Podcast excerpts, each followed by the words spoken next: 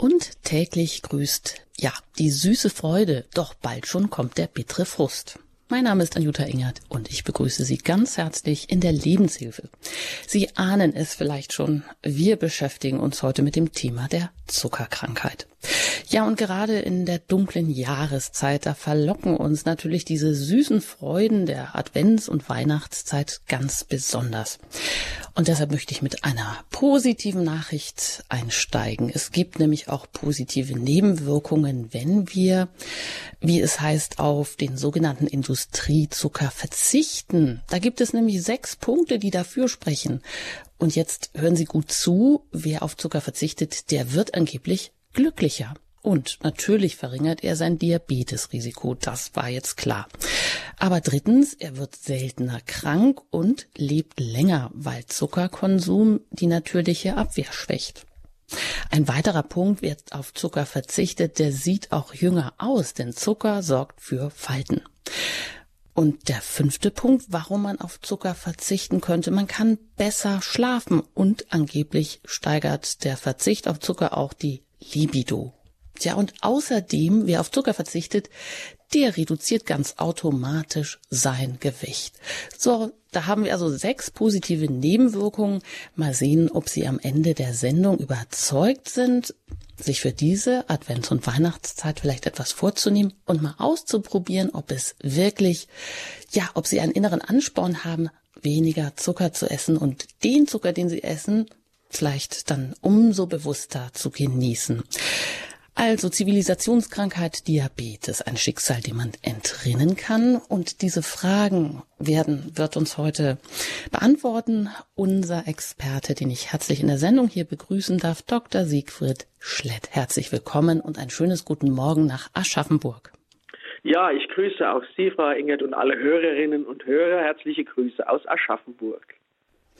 Dort in Aschaffenburg sind Sie als Arzt tätig in einer Privatpraxis, nämlich dem Ärztlichen Naturheilkundezentrum Aschaffenburg und das seit fünf Jahren.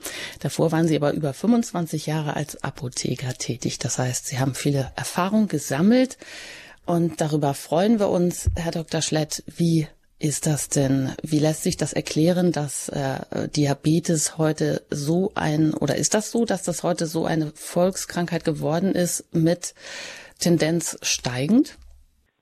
Ja, die, äh, man dachte ja früher immer, in der Nachkriegszeit hätten viele Menschen endlich mal wieder versucht, äh, richtig zu essen und zu genießen und ein paar Pfunde zugenommen und dachte, diese Generation sei eigentlich besonders gefährdet gewesen.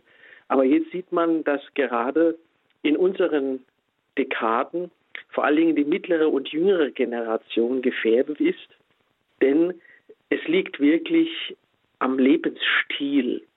Ich meine, man sagt immer so schnell Zivilisationskrankheit. Das ist dann wie so eine Art Begriff, den man so von sich wegschieben kann. Aber de facto geht es bei der Diabetes um fast eine Art Lebensstilfrage. Wenn wir äh, Diabetes äh, eingrenzen wollen, dann also besonders diesen Typ 2, der der häufigere ist, dann ergeben sich immer wieder verschiedene Heilmöglichkeiten oder Reduktionen dieses Krankheitsbildes. Aber das steht und fällt mit unserem Lebensstil. Das heißt, es geht hier heute auch nicht um Würfelzucker in erster Linie oder um Plätzchen, sondern es geht um Lebensstil und der Lebensstil, den man dann wählen sollte, wenn man schon von der Zuckerkrankheit ergriffen wurde, der ist etwas unangenehm, weil er einen gewissen Bruch zur bisherigen Praxis darstellt. Sonst wäre man nicht zu diesem Diabetes oder zu dieser diabetischen Stoffwechsellage gekommen. Und von daher ist es eigentlich eine unangenehme Sendung, die wir machen, weil viele Leute dann zu Hause sagen müssen, oh je, das muss sich ändern, Katastrophe, da habe ich nicht darauf geachtet. Und deswegen äh, möchte ich jetzt schon alle Hörerinnen um Entschuldigung bitten, dass wir über unangenehme Dinge sprechen müssen, die mit dem Alltag zu tun haben. Aber es ist immer gerade, weil es auch im Radio Horeb gesendet ist oder diese Sendung angesiedelt ist. Das heißt ja nicht umsonst Lebensfragen oder Hilfe im Alltag, dass wir dort mit äh, Gottes Hilfe und auch einem Gebet, wo uns selber nochmal eine gewisse Umkehr geschenkt wurde, auch in Praxis, in, in Lebenspraxen, äh, dann doch noch ein Stück weit uns helfen können, anderen helfen können und mit dem Hausarzt zusammen den Zucker dann besser eingrenzen. Schön, dass Sie das so nennen, auch das Gebet als Hilfe mit ähm, hineinholen. Das ist ja oft so, dass wir, na, wie wenn wir mal wieder in so eine Grube reintappen, wir haben uns das anders vorgenommen, aber dann haben wir vielleicht doch ähm, zu viel der guten Schokolade gegessen und können uns schlecht wieder ähm, am eigenen Schopfe da wieder herausholen. Also das Gebet ist auch eine Kraft, die wir da nicht unberücksichtigt lassen sollen, sondern mit ins Boot nehmen. Schön, Herr Dr. Schlett. Gut, also ein Bruch zur bisherigen Praxis, sagen Sie, deshalb hat das auch unangenehme Seiten, aber ich bleibe trotzdem dabei. Etwas, was man ändert kann, durchaus die Lebensqualität ja auch wirklich positiv beeinflussen. Und dazu möchte ich ermutigen und ermuntern und an dieser Stelle darf ich auch Sie schon einladen. Wenn Ihnen die ein oder andere Frage unter den Nägeln brennt, sag ich mal, Sie erreichen uns ab jetzt auch schon unter der Hörernummer der 089 517 008 008. Das ist das Hörertelefon. Wenn Sie hier Fragen haben heute in der Lebenshilfe zum Thema Diabetes und wenn Sie jetzt vielleicht im Auto gerade unterwegs sind, ähm, Radio Horeb über DHB Plus eingeschaltet haben, dann wählen Sie natürlich zuerst die 0049 und dann die 89517 008 008. Herr Dr. Schlett, Sie haben ja jetzt schon gleich mal unterschieden zwischen dem Diabetes Typ 1 und Typ 2. Also Typ 2, da haben wir was in Hand, wo wir mit unserem Lebensstil was ändern können. Aber erklären Sie doch mal kurz die beiden unterschiedlichen Diabetestypen. Der Zuckerspiegel wird im Wesentlichen durch äh, zwei Hormone, das Insulin und das Glucagon, äh, stabilisiert, die alle in der, in der Bauchspeicheldrüse gebildet werden und vor allen Dingen durch unseren Stoffwechsel. Und wenn die Bauchspeicheldrüse isoliert erkrankt ist, dass dort kein Insulin mehr gebildet werden kann, dann spricht man vom Typ 1 Diabetes. Der ist immer insulinpflichtig. Aber wenn der Stoffwechsel krank ist und dadurch die Bauchspeicheldrüse nicht mehr nachkommt mit der Insulinproduktion oder die Körperzellen das Insulin gar nicht mehr verwerten können, dann spricht man in der Regel vom Typ 2 Diabetes. Mhm. Gut, und wir wollen uns heute vermehrt auch genau diesem Typ zuwenden. Wir werden auch dann noch über das Typ 1 sprechen, aber ähm, unseren Fokus darauf legen, weil das ja, wie Sie sagen, mit unserem Lebensstil zusammenhängt. Jetzt könnte man sagen, oder wahrscheinlich denken die meisten, Diabetes kriegt man, wenn man zu viel Zucker isst. Auf Dauer, ist das richtig so? Es engt die Fragestellung total ein, weil man einfach sagt, Zuckerkrankheit bedeutet, Zucker ist schuld. Der Zucker ist nur das Symptom, das man im Blut findet, weil der ist erhöht. Denn normalerweise essen wir ja, wenn wir äh, Mittag essen, ja nicht einfach nur süßen Brei, sondern wir essen zum Beispiel Kartoffeln. Kartoffeln enthalten Stärke. Stärke können im Speichel schon äh, abgebaut werden zu Zucker. Der Zucker wird im Darm resorbiert, geht ins Blut und dann muss ja der Körper diesen Zuckerstoff, den Zucker verteilen. Am liebsten verteilt er ihn in die Muskulatur. Und besonders hungrige Muskelzellen mögen viel Zucker. Deswegen werden ja auch unsere Fußballer, der Kimmich oder wie sie alle heißen werden, nicht äh, dick oder versuchen auf jeden Fall kein Übergewicht zu bekommen, obwohl sie genug essen, weil dort die Muskulatur den Zucker verbrennt. Und dieser Weg, um den geht es heute und der ist bei vielen Menschen einfach nicht mehr so offen. Und man spricht von Insulinresistenz oder man spricht davon, dass eigentlich genug Insulin da ist im Körper, der Körper aber trotzdem seinen Zucker nicht in die Zellen bekommt. Warum? Es ist wie in einem Haushalt. Wenn der Haushalt, wenn, die, wenn der Kühlschrank voll ist, können Sie einkaufen, was Sie wollen, das teuerste. Es geht nichts mehr hinein. Und so ist es auch mit unseren Zellen. Wenn unsere Zellen nur gefüttert werden und gefüttert werden und gefüttert werden, aber den Stoff nicht verbrennen, umsetzen, und das ist nur durch Bewegung möglich, dann staut sich sogar vor der Zelle das Insulin, klopft an und sagt, lass doch den Zucker rein, lass doch den Zucker rein. Aber die Zelle sagt, nee, der Kühlschrank ist voll, hier kommt nichts mehr rein, dann bleibt der Zucker draußen. Die Zuckerwerte sind nach dem Essen sehr, sehr lange erhöht, sogar manchmal die ganze Nacht, sodass am nächsten Morgen, wenn der äh, Diabetespatient morgens seinen Zucker misst, morgens auch die Werte noch hoch sind, weil es immer noch nicht gelungen ist, die Zellen zum Einströmen des Zuckers zu bewegen. Und dann ist es auf dem Wege, kommt der Patient auf dem Wege äh, sozusagen in so einen in so eine Schieflage, weil dieser Zucker ist ja reaktiv. Der Zucker ist ja ein Molekül, der im Blut nur eine gewisse Zeit vorkommen sollte. Dafür sind wir, das ist, sind unsere Gene. Und dann verschwindet er in den Zellen, verschwindet in den Muskelzellen, wird dort wieder gespeichert, damit dort so eine Art ja, Vorratslager für Bewegungen ist. Wenn zum Beispiel der Säbelzahntiger uns früher verfolgt hat in der Savanne, da mussten wir spurten bis zum nächsten Baum. Und dafür wurde in der Muskulatur Zucker abgelagert, gespeichert. Und dann haben wir losgelegt. Die Muskeln haben mit der Verbrennung begonnen und wir haben den Baum erreicht und haben uns retten können.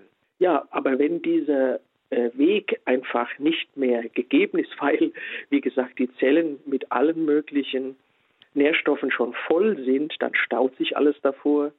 Die Zuckerwerte sind erhöht, der Zwei-Stunden-Wert nach dem Essen ist erhöht, der Morgenwert ist erhöht. Manchmal ist sogar so viel Zucker im Blut, dass über die Niere Zucker ausgescheit werden muss.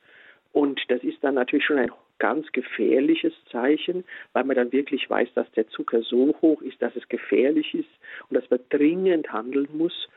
Es sollte eigentlich bei keinem Diabetiker so weit kommen, dass er auch über die Niere Zucker ausscheidet. Und diese ja, diese Stoffwechsellage, die gilt es zu regenerieren, gilt es zu aktivieren. Und jeder weiß, wenn ich jetzt bei dem Bild des Kühlschranks bleibe, wenn der Kühlschrank voll ist, gibt es zwei Möglichkeiten. Entweder ich verbrauche das, was im Kühlschrank drin ist, in den Zellen, oder ich kaufe nicht so viel ein. Das heißt, ich esse weniger. Diese beiden Möglichkeiten habe ich als Diabetiker. Und man muss auch immer sagen, wenn der Zucker so lange durch die Blutbahnen streicht, geht er Reaktionen ein mit anderen Substanzen, die normalerweise gar nicht dafür vorgesehen sind.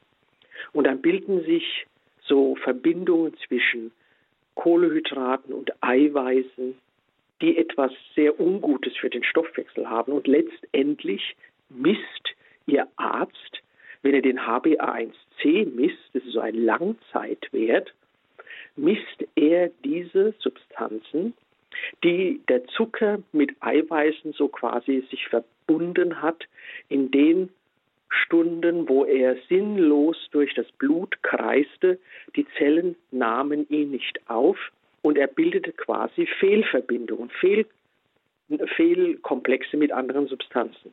Und da sehen Sie schon, dass natürlich da der ganze Stoffwechsel mit betroffen ist. Und wie gesagt, wenn der Kühlschrank übervoll ist und die Zellen übervoll sind, dann gilt es nicht nur den Augenmerk zu richten auf Honig oder Würfelzucker oder das Stück Schokolade.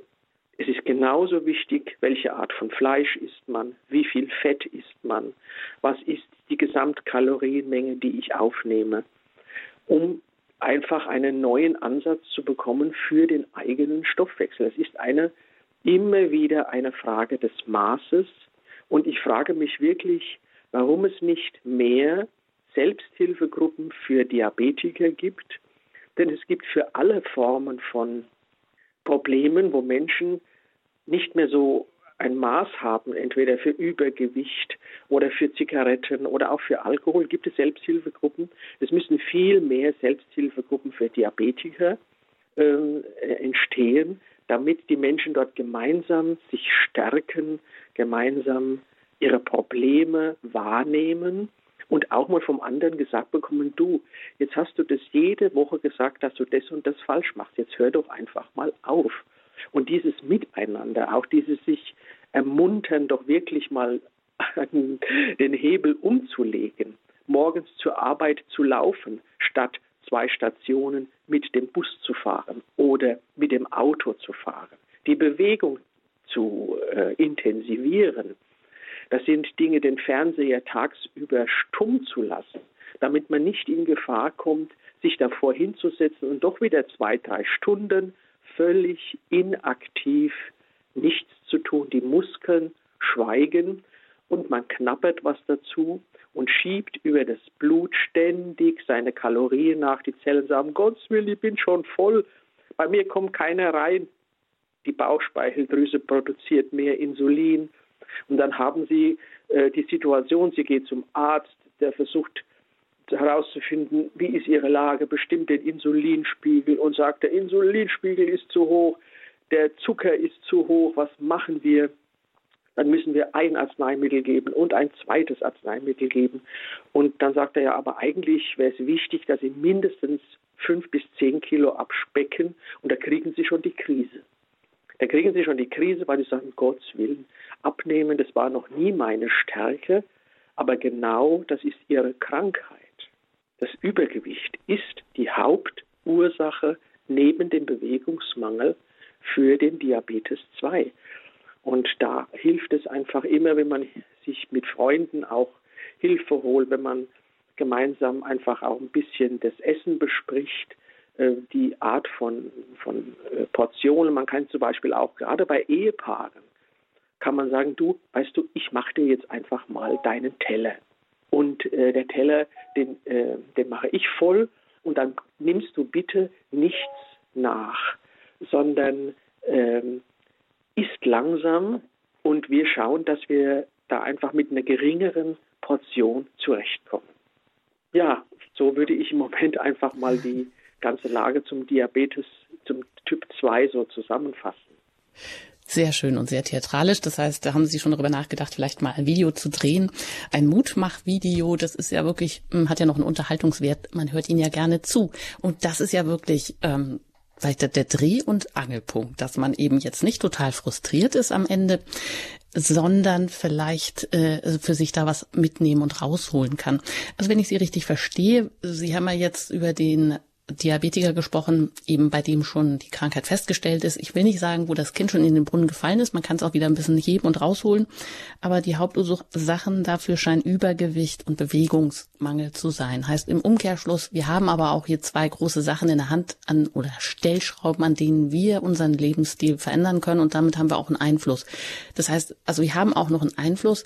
Wenn ich schon Diabetes Typ 2 habe, kann ich dann auch noch ähm, viel verändern? Kann ich dann eventuell vielleicht sogar meinen Diabetes so weit wieder ähm, normalisieren mit meinen eigenen, also wenn ich weniger esse, das Richtige esse, mich regelmäßig bewege? Es wird dramatisch besser. Es wird dramatisch besser. Natürlich gibt es so manche Mischformen, wo dann auch ein Teil der Beta-Zellen in der Bauchspeicheldrüse nicht mehr so viel Insulin produzieren, sodass also immer auch eine äh, Insulinschwäche da ist. Aber man kann mit Arzneimitteln das gut regulieren. Aber ich würde sagen, äh, es gibt große Untersuchungen in England und in, in allen Ländern, weil wir Industrieländer verbringen einen großen Teil unseres Sozialbudgets damit, auch diabetische Folgeschäden und Spätfolgen zu behandeln.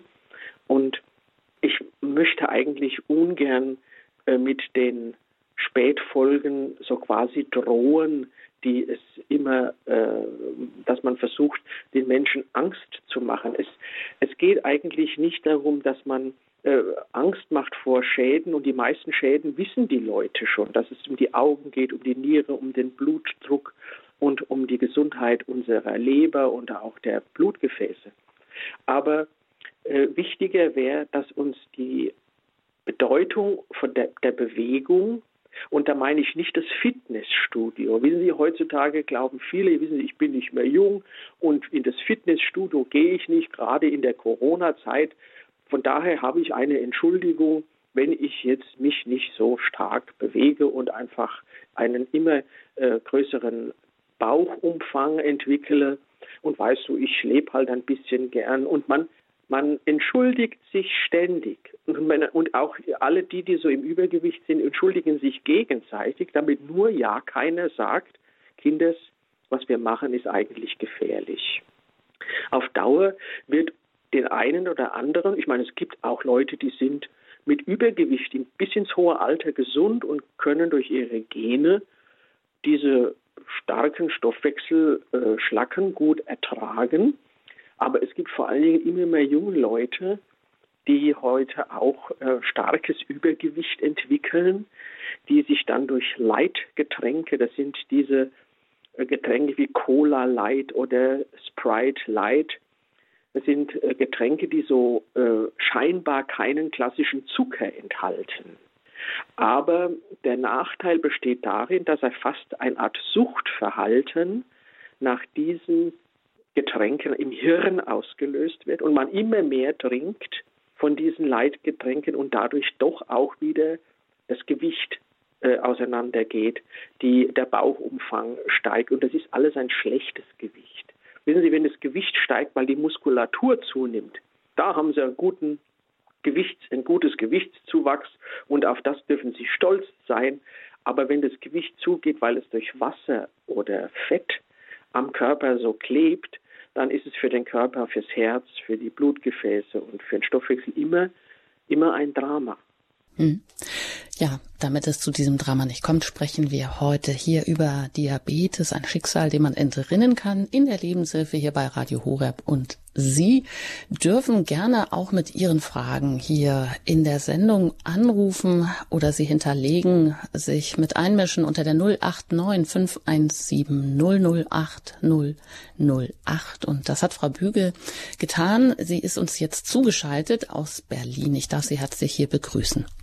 Guten Morgen. Guten Morgen. Ihre Frage? Nein, ich habe keine Frage. Ich wollte dem Dr. Schlett, ich bin Altenpflegerin, Altenpflegehelferin, einmal ein ganz großes Dankeschön sagen für den Hinweis darauf, dass gerade Radio Horeb diesen Beitrag jetzt zum Diabetes Typ 1 und 2 bringt. Denn ich habe in der Altenpflege festgestellt, dass es zwar wohl die oft nicht so günstige Ernährung ist, der alten, meiner Grannies, dass es aber wesentlich auf den Lebensstil ankommt. Und ich möchte da noch was ergänzen auf die Lebenseinstellung. Das ist mir aufgefallen, ich bin sehr schlank und rank, noch, Gott sei Dank fast 60. Aber ich habe festgestellt, dass es bei ganz vielen meiner Grannies wesentlich darauf ankommt, dass sie zu wenig Süße im Leben haben. Das will ich erklären.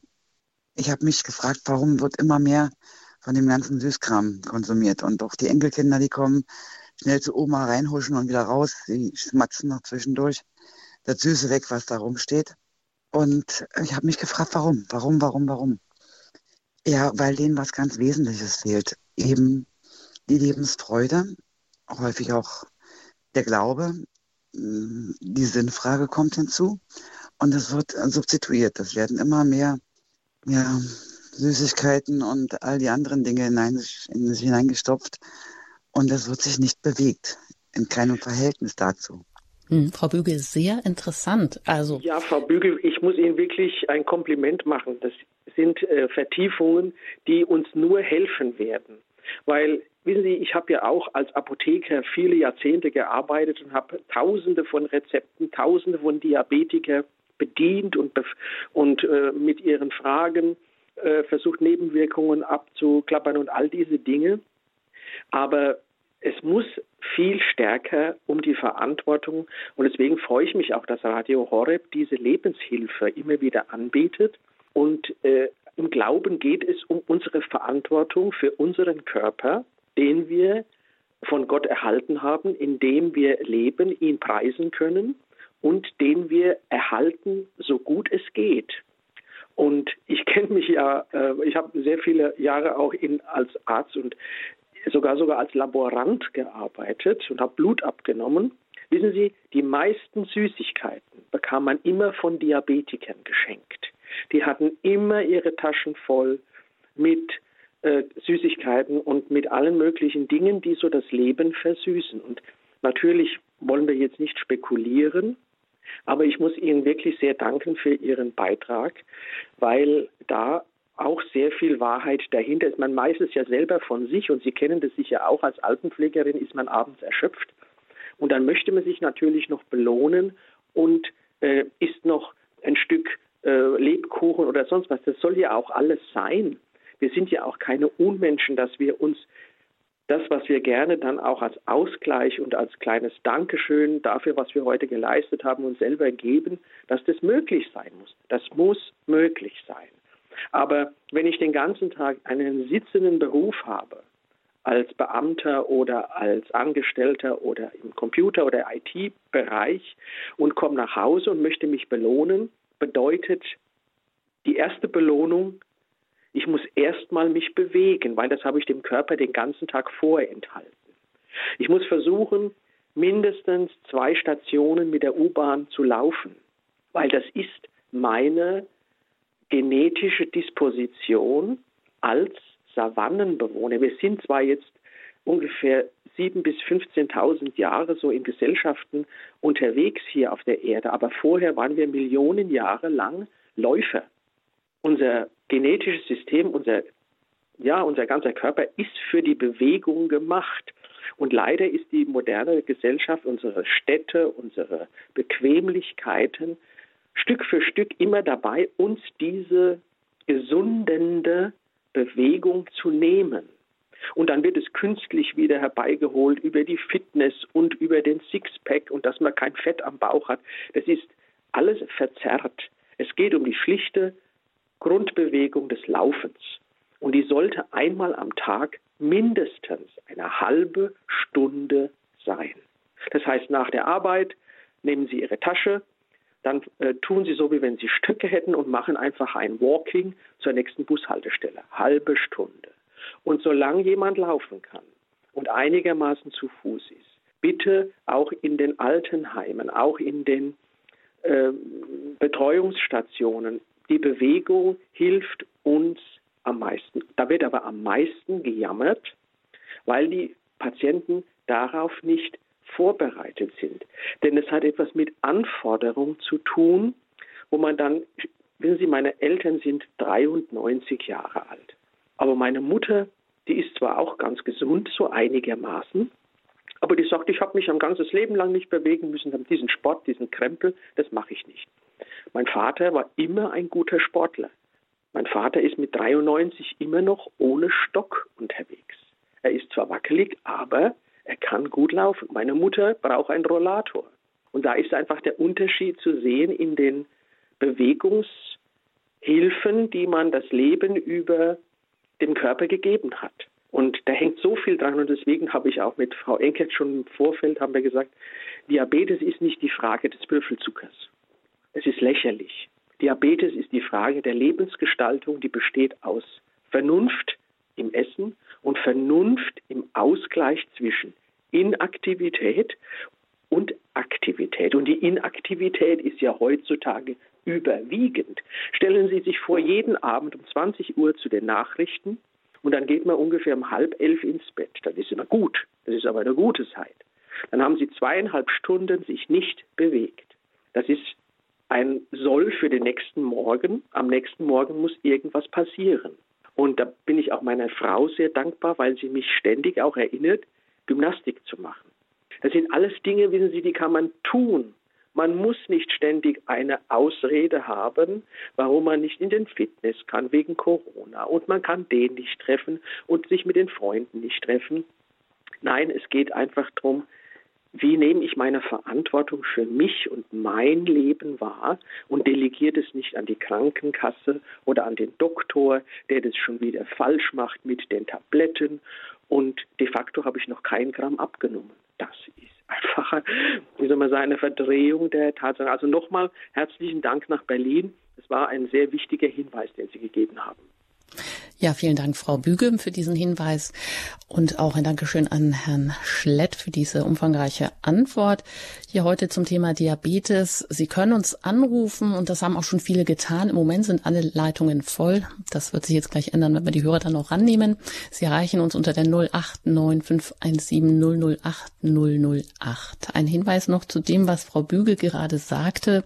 Wir wollen jetzt nicht mit dem Finger auf all die zeigen, die einfach zu wenig Süße im Leben haben, die Lebensfreude durch ähm, Süßigkeiten oder Süßes eben substituieren. Ich denke, da sitzen wir ja irgendwo alle im gleichen Boot, dass wir da sicher jeder mehr oder weniger Mangel auch hat. Die Frage ist natürlich, und das sollte uns im Laufe der Sendung auch immer wieder beschäftigen, wie wir da mehr Lebensfreude in unseren Alltag bekommen. Das nur so im Hintergrund, aber jetzt darf ich weiter hier gehen und wir gehen nach Stuttgart. Da bin ich mit Frau Weber verbunden. Herzlich willkommen hier in der Sendung. Guten Morgen, Weber Ruth Michaela. Ich habe drei Punkte, die mir im Lauf meiner, meiner Jahre wichtig geworden sind, die ich verstanden habe. Zum einen habe ich durch Freunde gelernt, es geht nicht darum, was ich esse, sondern dass ich esse. Es geht um das Ritual, Zeit haben, loslassen, Kerze an, gemütlich frühstücken. Und ich habe verstanden, ich, dieses Frühstück müssen keine zehn Toastbrote sein, ich kann das mit anderen Inhalten füllen. Es kann auch ein Teller Obst sein. Es geht nicht darum, was, sondern das. Es geht um das Ritual. Das habe ich verstanden. Das wollte ich gerne in den Raum stellen. Das andere, was ich verstanden habe und gelernt habe, ist die Frage, wenn ich zum Essen greife, zu süß, süß, süß, ist die eigentliche Frage, die dahinter steht, wonach sehnst du dich? Was wünschst du dir? Was soll jetzt anders sein? Und das Kind in der Geschichte hat noch nie so viel gegessen wie auf Omas Beerdigung. Oma soll nicht tot sein. Es ist so interessant. Und das Dritte, was ich gerne der Hörerfamilie schenken würde, wäre ein Schokoladenpralinenrezept ganz ohne Zucker. Man nimmt circa drei, vier Esslöffel Kokosöl, macht es in einem kleinen Töpfchen warm, nimmt anderthalb Teelöffel Kakao, den man auch zum Backen nimmt, tut den da rein und hat ein kleines Kaffeemühlchen.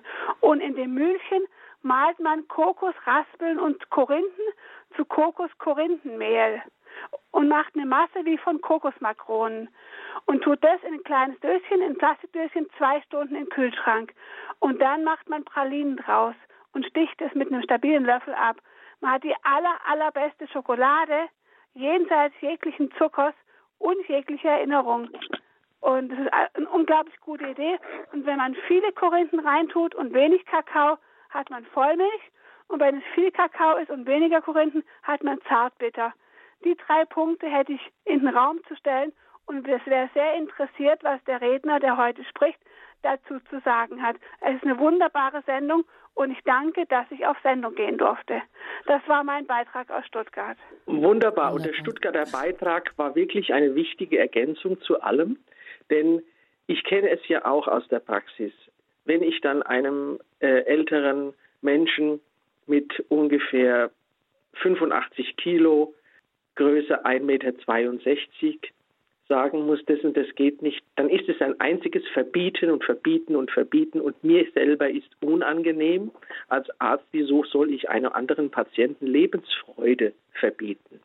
Und von daher würde ich auch den Beitrag für sehr wichtig halten, dass wir einfach auch diese Umkehr unserer Essformen eher in Richtung, was ist Gutes für mich? Was kann ich mir Gutes auch zuführen? Und da darf ich auf einen Freund von mir verweisen, den Hans Lauber. Der äh, Hans Lauber war auch schon vor ein paar Jahren mal in der Sendung dabei und er hat eine eigene Webseite die Lauber-Methode. Er war Diabetiker, sollte Insulin gespritzt bekommen und hat dann gesagt, Kinders, also das kann doch wohl nicht die Lösung sein, mit 55 Jahren plötzlich insulinabhängig zu werden. Ich muss meinen Lebensstil ändern. Er fing an zu messen, er fing an zu laufen und anders zu essen. Und da er als Literat auch Bücher schreibt, hat er mehrere sehr interessante Bücher zu dem Thema geschrieben und mir auch dabei geholfen als Arzt, dass ich vor dem Diabetes nicht kapituliere. Denn das hat Frau Engel in der Eingangsmoderation schon gesagt. viele haben das Gefühl, einmal Diabetes, immer Diabetes. Jetzt sterbe ich dann am Diabetes irgendwann einmal. Nein, es ist, für ihn war es ein Weg zurück von einem Holzweg. Er hatte dann durch Umstellung seiner äh, Essgewohnheiten, durch sehr viel mehr Bewegung es erreicht, dass er ohne ein Arzneimittel, also ich wiederhole nochmal, er stand kurz davor, Insulin nehmen zu müssen. Er hat dann selbst das Insulin nicht gebraucht, hat kein Antidiabetikum gebraucht, ist jetzt ein äh, Mensch, der mit einem HbA1 zwischen 5,6 und 6,0 lebt und weiterhin sehr vielen Diabetikern Mut macht, doch aus dieser Behandlungs, äh, wie soll man das nennen, aus diesem Behandlungssackgasse herauszukommen, immer noch ein Arzneimittel, immer vielleicht doch die, äh, die Insulingabe, sondern erstmal alles versuchen, was im Körper noch drinsteckt und erst dann, wenn es nicht geht, halt zu den Arzneimitteln zu greifen, weil Manchmal muss man es dann auch wirklich machen, das ist auch keine Frage, dafür sind wir auch Ärzte, um die Patienten da zu führen. Aber er hat zum Beispiel zwei sehr interessante Bücher geschrieben. Ein Buch heißt Schlemmen wie ein Diabetiker. Und da äh, greife ich diesen Ansatz der Dame aus Stuttgart auf. Schlemmen wie ein Diabetiker, das sind alles Rezepte, die ganz besonders nach modernen ähm, Kohlehydratberechnungen zusammengestellt sind. Und ein anderes Buch, was sich auch so mit dem Gesamtkomplex des Diabetes beschäftigt, heißt Zucker zähmen. Also den Zucker zähmen. Und in diesem Buch der Zucker zähmen spricht er über eins, zwei, drei, vier, fünf Schwerpunkte. Und die fünf Schwerpunkte sind unterschiedlich groß dargestellt. Und die erste große Überschrift heißt Lebensänderung. Die zweite heißt Heilpflanzen. Die dritte heißt Nährstoffe und dann kommt in kleinerer Schrift Tabletten und dann ganz unten in kleiner Schrift Insulin. Und bei diesem großen Begriff Lebensänderung ist natürlich die Bewegung, aber auch das andere Essen. Es ist ein anderes Essen. Man soll sich nicht auf diesen Zucker ständig kaprizieren. Das fängt an, dass wir kleinen Kindern möglichst ungesüßten Tee anbieten oder nicht ständig ein Gummibärchen, ständig so ein kleines Zuckerl, was einfach in unserem äh, Stoffwechsel, in unserem Hirn quasi so eine Art Gewöhnung an diese Belohnungsstrukturen auslöst, aus denen wir dann nicht mehr rauskommen.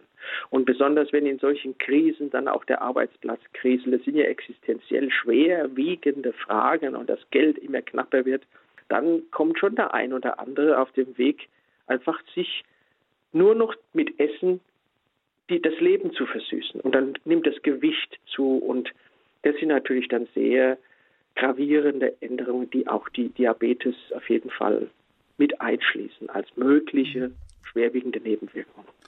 Sagt Dr. Siegfried Schlett und er ist Arzt in Aschaffenburg in einer Privatpraxis tätig an der, bei den ärztlichen Naturheilkundezentrum Aschaffenburg, war über 25 Jahre Apotheker, heute hier in der Lebenshilfe bei Radio Horeb zu Gast zum Thema Diabetes. Und jetzt habe ich doch noch einen Punkt, den ich aufgreifen möchte. Frau Weber, an Sie, wenn Sie uns jetzt noch zuhören aus Stuttgart, hätte ich die Bitte, sich doch an den Hörerservice zu wenden mit Ihrer Rezeptidee die Pralinenrezept ohne Zucker aus Kokosöl, Kakao und Kokosraspel, Korinthenmehl. Auch den Tipp von Ihnen, Herr Dr. Schlett, den wollen wir dann nachher noch ins Netz stellen und auch da können, werden wir dann noch das, den Kontakt herstellen, also Schlemmen wie ein Diabetiker oder Zuckerzähmen, zwei Buchtitel von Hans Lauber, ein ganz neuer Ansatz hier ähm, für Diabetiker. Ja, weiter geht's jetzt hier. Mm, es rufen immer noch Leute an und als nächsten darf ich Herrn Schmidt aus Würzburg begrüßen. Ja, schönen guten Morgen, Schmidt aus Würzburg. Ich wollte mich erstmal für die tolle Sendung äh, bedanken und auch, äh, ich habe schon mehrere Sendungen von Dr. Schlett gehört, dass der das immer so ausführlich erklärt. Das ist also, finde ich, ganz schön, ganz toll, wie, wie er das ausführt. Ähm, ich hätte eine Frage. Ich habe vor fünf Jahren habe ich eine, also ganz schwere Bauchspeicheldrüsenentzündung gehabt. War auch der Libase-Wert um die 1200, soweit ich mich noch erinnere, damals. Also es war ganz kritisch. Und ähm, daher rührt wahrscheinlich auch ein Problem von der Bauchspeicheldrüse, dass da, also ich bin jetzt keiner, der Insulin oder sowas nehmen muss, aber wahrscheinlich sind da Reste an Problemen zurückgeblieben und muss auch immer auf beim Essen aufpassen, mache ich auch. Also meine Frau, die kocht auch ähm, wechselhafte Kost, sage ich jetzt einmal, und sie, sie backt zum Beispiel auch Kuchen ohne Zucker oder ich nehme zum Beispiel auch eine Schokolade, äh, die 99 Prozent ähm, Kakaoanteil hat. Ähm, und äh, was eigentlich in der Hinsicht immer auf, heute zum Beispiel heute Vormittag ein Müsli gegessen oder esse ich immer Müsli vormittags mit Basismüsli und äh, einen Apfel zum Beispiel rein oder, oder esse relativ viel Nüsse also Walnüsse oder auch andere Nüsse. Und ähm, ich habe aber nicht das Problem, dass ich Übergewicht habe, sondern ich habe eher das Problem, dass ich mein Gewicht halte. Also ich bin ungefähr 1,85, so 72, 73 Kilo. Also ich muss eher immer darauf achten, dass ich nicht, nicht abnehme. Und ich weiß nicht, ob, äh, ob der, der Herr Dr. Schlett zu dieser Thematik was sagen könnte. Danke es ist eine seltene Thematik, die Sie jetzt ansprechen, weil, äh, wie gesagt, ausgelöst durch die Pankreatitis auch ein Teil der Insulinproduktion sicher der Entzündung anheimgefallen ist und der Rest Bauchspeicheldrüsen, äh, die Restbauchspeicheldrüse jetzt nicht mehr voll da ist. Dadurch werden sie eventuell auch vom Essen nicht alles vertragen, weil die Bauchspeicheldrüse ja nicht nur die Insulinproduktion macht, sondern auch für die Verdauung sehr viele Enzyme bereitstellt.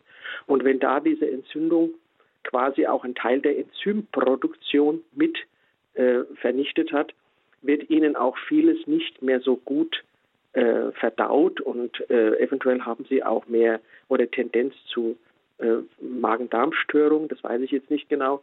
Aber äh, ich würde meinen, seien Sie da ganz äh, zufrieden mit Ihrer vielleicht sparsamen Gewichtsentwicklung, weil die äh, insgesamt Ihnen das Herz-Kreislauf-System gesünder erhält.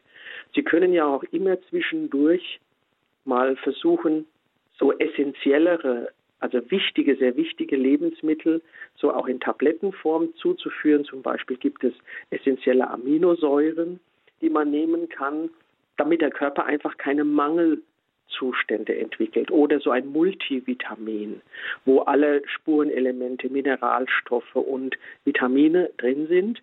Diese Dinge, äh, das sollte man schon mit drauf achten, damit dem Körper kein Nährstoff fehlt. Aber Sie beschreiben das sehr gut, dass Sie zum Beispiel auf Walnüsse und Nüsse gehen. Das ist wunderbares Fett. Das ist aber auch ein Fett, das nicht dick macht, wenn man bei der Kohlehydratseite auch ein bisschen spart.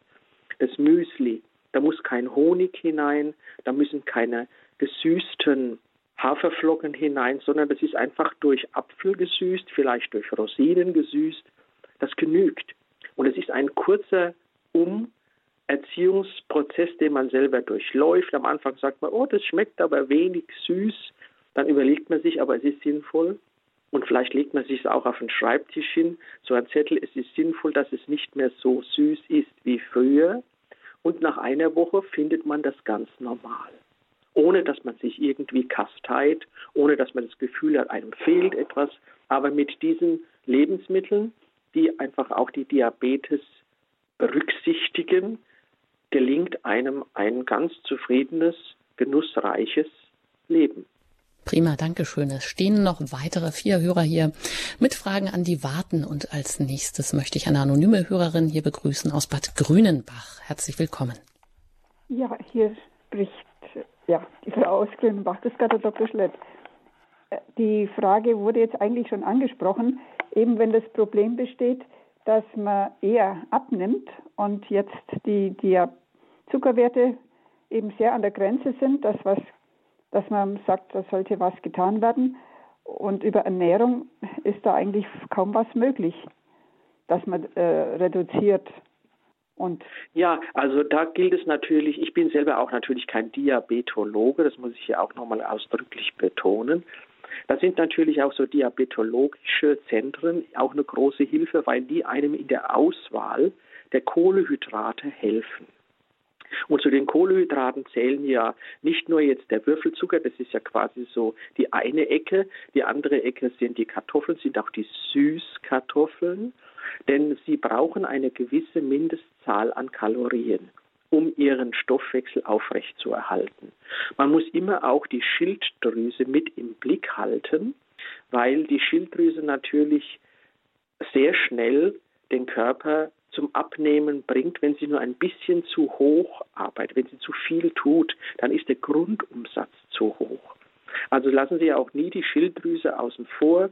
Versuchen Sie nicht durch zu viel Jod die Schilddrüse zu stimulieren, sondern lassen Sie der Schilddrüse eher ein normales Leben oder versuchen Sie herauszufinden, in welcher Lage sich die Schilddrüse befindet, weil es ist der wichtigste Verbrenner, wenn man das so sagen darf, von der hormonellen Seite. Und dann bedeutet natürlich auch eine diabetische, das diabetische Essen, ähm, also für Diabetiker, dass man die Kalorien jetzt nicht unbedingt durch niedermolekulare Kalorien zuführt, also süße Dinge, sondern eher durch komplexe Kohlehydrate. Also komplexe Kohlehydrate sind zum Beispiel auch kalte Kartoffeln, kalte Nudeln, diese Form von Kohlehydraten haben auch für den Darm eine besonders gesundheitsfördernde Wirkung. Also Kartoffelsalat kann man daraus machen oder Nudelsalat zum Beispiel kalt. Und aber auch die Süßkartoffeln mit ihrem hohen äh, Inulingehalt gibt dann für den Körper eine ähm, doch kalorische Zufuhr, sodass also wirklich der, der, das Körpergewicht erhalten wird und dazu natürlich immer ein gutes Eiweiß und auch eine normale Portion Fett. Weil manchmal muss man dann einfach von dem Kohlenhydrat als Energiegeber mehr aufs Fett gehen. Und der äh, eine Anrufer aus Würzburg hat es ja schon formuliert, wo er sagte, er macht es mehr mit Nüssen und mit äh, Mandeln und, und Haselnüssen. Diese Energieform der, der, des Fetteintrags ist auch ein wichtiger gewichtserhaltender Faktor. Gut, vielen Dank für diese Frage und weiter geht's nach Würzburg zu Herrn Dorsch. Ich grüße Sie. Ja, grüß Gott und guten Morgen. Das tut mir leid, dass das jetzt nicht äh, mit dem Smartphone da so hinhaut. Jetzt hören wir Sie gut. Wenn Sie schnell jetzt Ihre Frage ah, sagen. Ja. Gut, meine Frage ist äh, bezüglich den Tropfen von Glycovol, in welcher Weise das sinnvoll äh, ist, dass man die zur Therapie wie Metformin und so weiter zunimmt und dann die Menge von Kartoffeln, ob man da, wenn man sehr gerne Kartoffeln isst, ob man da mit weniger Kartoffeln zurechtkommt oder, ja, und ähm, das andere ist äh, von meinen Ärzten bestätigt worden, das kann ich auch bestätigen, dass äh, mit Übergewicht und Laufen, dass das wirklich eine wichtige Sache ist, wo ich mich auch daran halte und versuche weiter abzunehmen. Aber das geht halt sehr langsam, aber das ist gut, wenn es langsam geht, anstatt schnell. Das, haben Sie jetzt wirklich sehr gut auch jetzt eingeflochten, weil dieses, es geht auch nicht darum, dass wir uns jetzt hinsetzen und nichts essen. In der Zeit haben wir natürlich fast keine diabetische Stoffwechsellage. Aber äh, wenn dann wieder das äh, neue Essen kommt, dann gibt es den Jojo-Effekt und es wird einfach nur noch schlimmer. Also versuchen Sie in dem Sinne, wie der Hörer eben sagte, eher das Gewicht langsam zu reduzieren, aber einfach dabei zu bleiben. Zu den Kartoffeln. Ja, die Kartoffeln sind wirklich äh, sehr äh, sinnvolle Lebensmittel, aber versuchen Sie auch beim Essen bereits darauf zu achten, gerade bei den Kartoffeln, dass Sie langsamer essen. Ein wichtiges Thema ist, ist die Geschwindigkeit des Essens, des Kauens und des Schluckens. Denn wir müssen uns ja auch ein bisschen überlisten in unserer Art, die Dinge quasi zu schnell und zu forsch einzubringen in den Körper. Und da hilft es auch, wenn man sich immer wieder gemeinsam äh, ermahnt, es doch ein bisschen langsamer. Denn es kommt die Sättigung besser durch als Gefühl Und dieses Gefühl kommt ja durch Hormone. Die kommen aus dem Hirn oder aus dem Darm. Und diese Hormone brauchen aber eine gewisse Zeit, bis die nach dem Beginn des Essens ausgeschüttet werden und dann uns vermitteln, oh, das ist aber jetzt gut und du hast jetzt was Gutes gegessen, der Bauch ist voll und du musst eigentlich nicht nochmal nachnehmen. Dies geschieht immer am besten, wenn man langsamer isst, weil dadurch man sich noch quasi selber davor schützt, das dritte Mal aus dem Topf zu nehmen, weil das ist in der Regel zu viel. Und so äh, ist auch bei den Kartoffeln, gilt es immer, versuchen Sie eher, also wenn dann Pellkartoffeln oder Salzkartoffeln, weniger Bratkartoffeln, weil die sind dann durch das Fett von der Kalorienzufuhr wieder zu stark, obwohl sie gut schmecken. Ich weiß, wovon ich rede. Und äh, bleiben Sie eher bei diesen eher kalorienarmeren Kartoffeln. Aber es ist nicht nur, Sie haben ja gesagt, das Übergewicht, es ist sicher nicht nur die Kartoffel als Thema. Es ist in jedem Fall die Kartoffel besser wie eine Schokolade oder ein Lebkuchen oder ein Haribo-Bärchen. Also da, da breche ich eine Lanze für die klassischen Kartoffeln. Aber die Kartoffel hat natürlich auch einen hohen glykämischen Index, den man in die Gesamtlage mit einbeziehen muss. Danke für Ihren Anruf.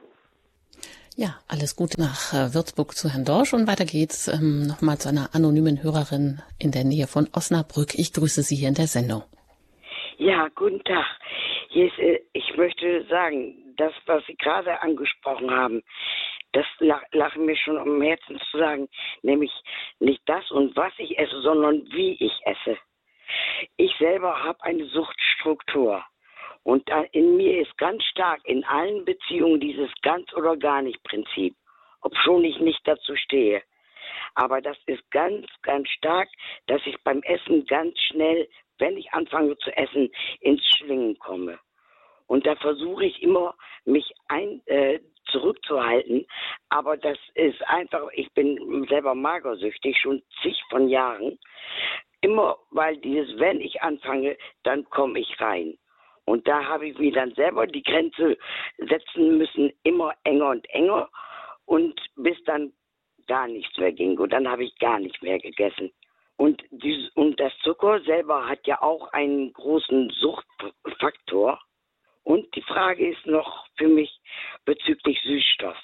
Ist das äh, ein, eine Möglichkeit, dem Zucker auszuweichen, indem ich auf Süßstoff, was ich schon jahrelang nämlich nehme, äh, dann auszuweichen?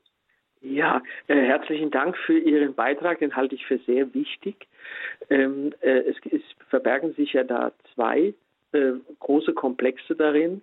Zum einen das Essen als Sucht und ich glaube, man darf bei gewissen Personen doch von einer Sucht sprechen und die sind dann natürlich hochdiabetes gefährdet, so wie man auch den Alkoholgenuss als Sucht natürlich äh, einkatalogisiert oder die äh, Zigarette. Aber ich glaube, die Essgewohnheiten, wie man es isst, ist entscheidend und ähm, man darf auch immer kurz vorm, Gebe Essen beten. Wissen Sie, das Beten vorm Essen hat ja auch eine gewisse Ablenkung von unserer Einstellung oder ein Wegführen von unserer Einstellung, warum ich jetzt esse zur Folge. Das Gebet ist zum einen ein Dank dafür, dass ich überhaupt erhalten werde durch Gott, dass er mir etwas zu essen schenkt, dass ich äh, einen Beruf habe, der mein Auskommen äh, garantiert und damit mein äh, Unterhalt. Also es ist ein, ein Dank, aber zum anderen ist es auch eine, eine Aufnahme der Beziehung zu meinem Schöpfer, der möchte, dass ich lebe und dass ich gut lebe und ihn lobe, weil das Leben so schön ist hier auf dieser Erde.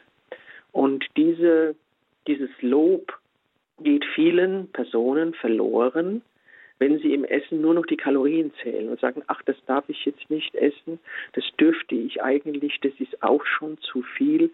Da wird aus dem Essen wird ein Drama, wird ein Kalorienzähldrama. Und ich glaube, es ist wichtig, dass wir uns diesen Dank auch bei Patienten, die aufpassen müssen, nie versagen dürfen.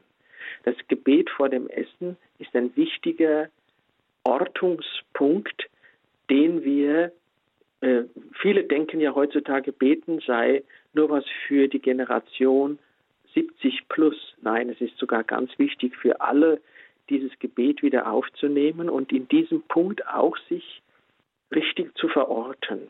Und dann möchte ich noch zu dem zweiten Punkt von Ihrer Frage oder Ihres Beitrags kommen, den Süßstoffen.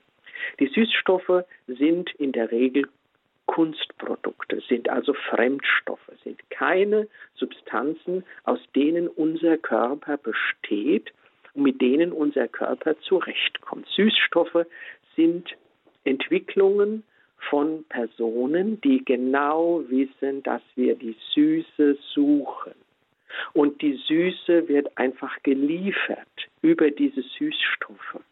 Und dadurch wird aber nichts geliefert, wo wir selber uns entscheiden und sagen, ich muss da ein bisschen anders leben, um gesund zu bleiben, sondern man sagt, na ja, dadurch, dass ich jetzt da keinen Zucker habe, sondern Süßstoff und alles ist schön süß, tue ich dem Körper ja was Gutes und fertig und ich fühle mich toll und der Pudding schmeckt süß.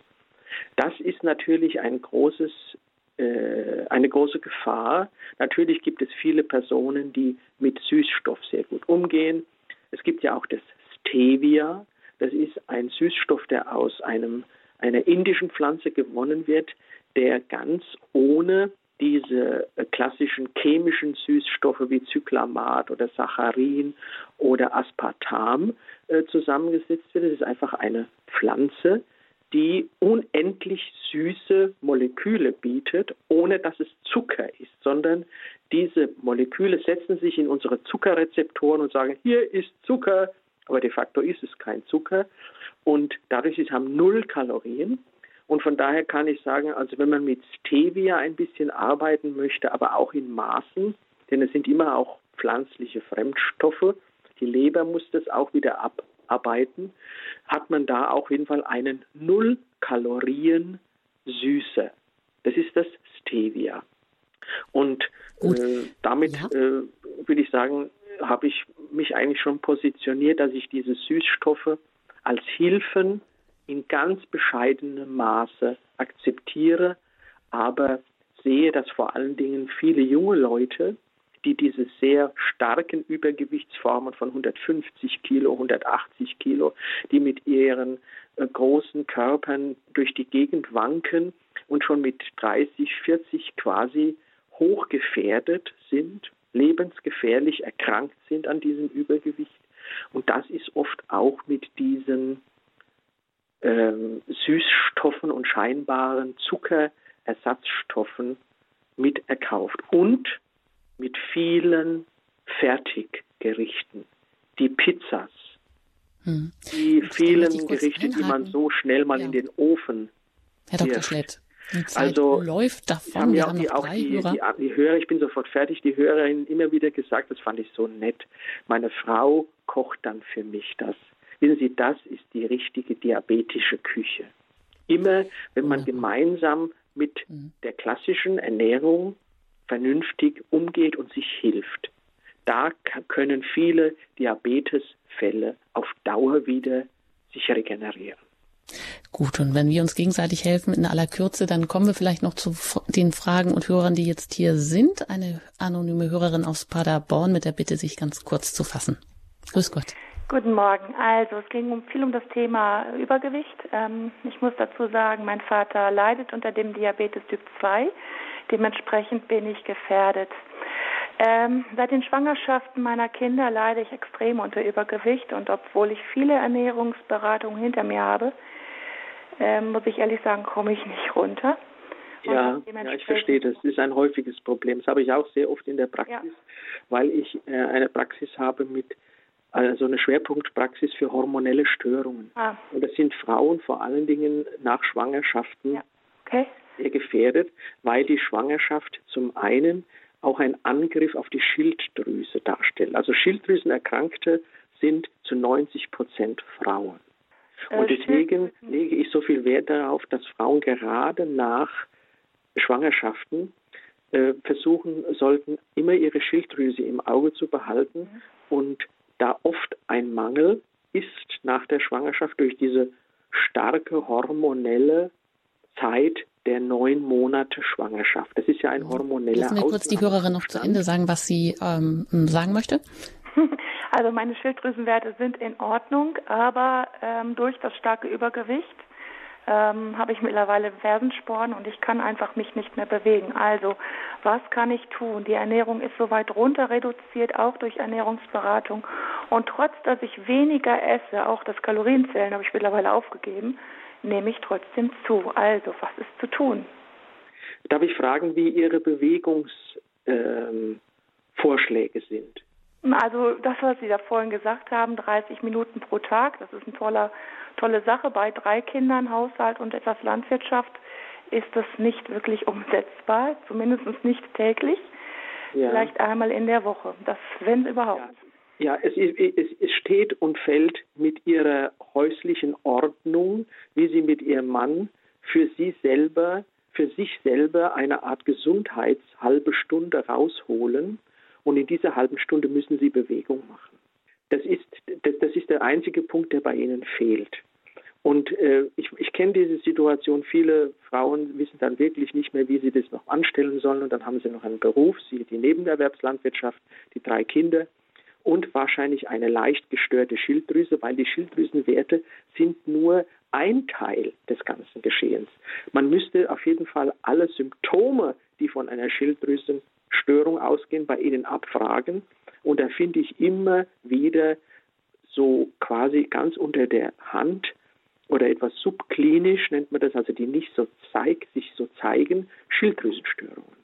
Und das ist ein wesentlicher Punkt. Dann muss ihre Östrogenstruktur untersucht werden, um zu sehen, ob sie vielleicht zu viel Depotöstrogen bilden. Und dieses Depotöstrogen bindet ohne Ende Wasser. Das heißt, die Oberschenkel schwellen auf, die Oberarme schwellen auf. Und das sind viele Frauen, die nach einer Schwangerschaft ein Lipödem haben. Und mit diesem ganzen Komplex, aber das Zentrale ist ihre familiäre Organisation, wofür sie als zentralem Teil der, der Familie ein Gesundheitshalbes Stündchen muss rausspringen.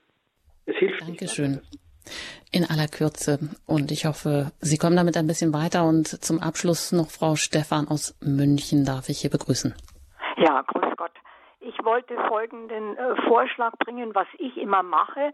Und zwar ich habe vor langer Zeit mal ein Seminar gemacht, keine Zeit und trotzdem fit von einem Gerd von Kuhnhardt. Das habe ich gerade im Internet gesehen. Es gibt es heute noch als Buch auch. Und zwar mache ich zum Beispiel, um die Bewegung auszudehnen, beim Zähneputzen halte ich mich am Waschbecken fest und tue halt immer mit den Beinen auf und ab, so ein bisschen wie Laufen auf der Stelle. Das gleiche beim Eincremen des Körpers zum Beispiel. Wenn flotte Musik ist, dann tanze ich da umeinander äh, das dauert deswegen nicht länger. Dann habe ich Jalousien, die ich so runterlasse oder rauflasse, dann mache ich das Gleiche. Und wenn man irgendwo steht, wartet, bei der U-Bahn oder am Aufzug oder wo auch immer, da kann man auch so Venenpumpe machen oder irgendwas. Also das sind äh, Sachen, die einfach keine Zeit kosten. Das Wunderbar, wollte ich noch schnell anbringen. Dankeschön. Ja, und Sie sagen einen ganz wichtigen Punkt, wenn ich will, wenn ich will und wenn mir das im Kopf als sinnvoll erscheint, dann finde ich immer einen Weg, das umzusetzen. Das Gut, geht mit ganz vielen Sinne. kleinen Dingen los und die addieren sich dann im Tag doch zu einer richtigen gymnastischen Einheit. Vielleicht hat Ihnen diese Sendung gefallen und vielleicht wollen Sie jetzt auch mehr. Aber eine letzte Frage steht noch aus, Herr Dr. Schlett. Ganz kurz, der Zimt. Ja, welche Rolle spielt er bei der Diabetes? Ich habe auch gelesen, dass er da eine vorbeugende Rolle hat.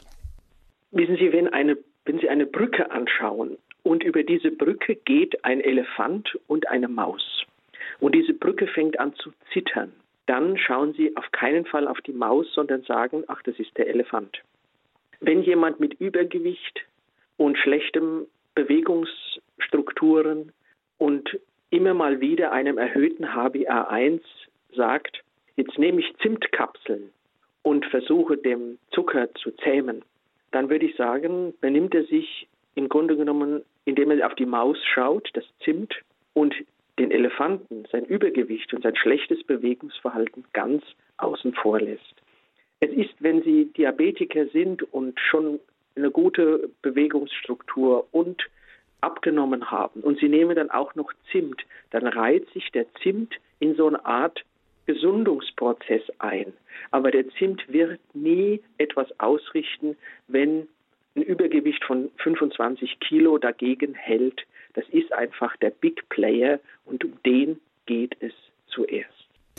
Vielen Dank, Herr Dr. Schlett aus Aschaffenburg hier heute zu Gast in der Lebenshilfe bei Radio Horeb mit dem Thema Zivilisationskrankheit Diabetes, ein Schicksal, dem man entrinnen kann. Und hier setze ich das Ausrufezeichen am Ende der Sendung.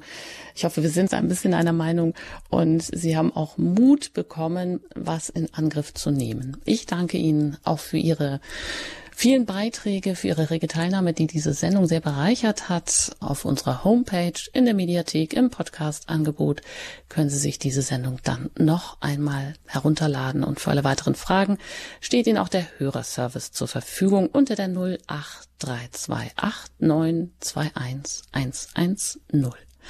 Danke fürs Zuhören und ich wünsche Ihnen noch einen gesegneten Tag. Ihre Anjuta Engert.